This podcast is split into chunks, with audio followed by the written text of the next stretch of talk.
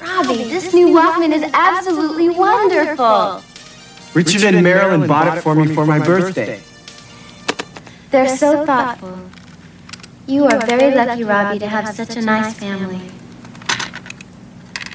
Is something wrong, Alexandra? No, nothing. Yes, there is. I can tell. What's the matter? Come on, you can tell me. What's up? I don't know. Something's wrong. Okay, let's talk.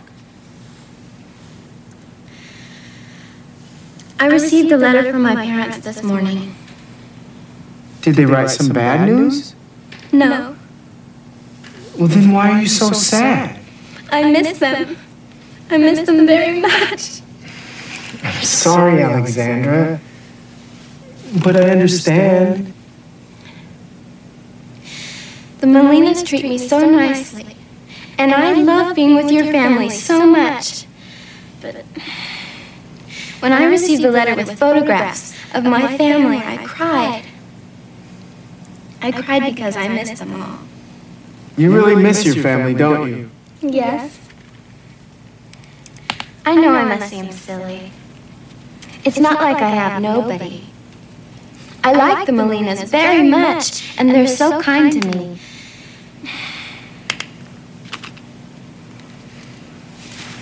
Hey, why don't we go out for a cheeseburger and french fries? That'll cheer you up. Y- And you can use my Walkman.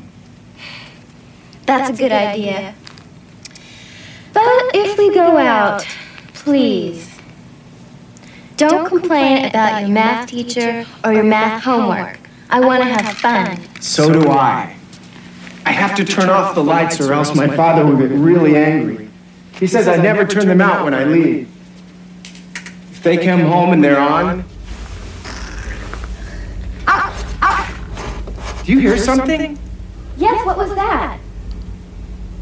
It sounded like a dog barking. Ah, Sounded like a dog barking right here. Yeah, A dog? a Springer Spaniel. Come on in, make yourself at home. Oh, you poor little thing. Come here. Come on.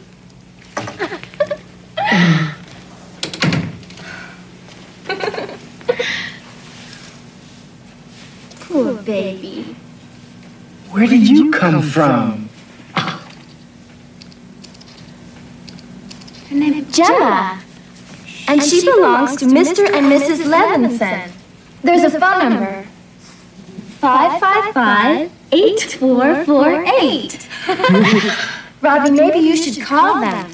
And tell the Levinsons we have their cute little spaniel. I've always wanted a Springer Spaniel. She's so cute. The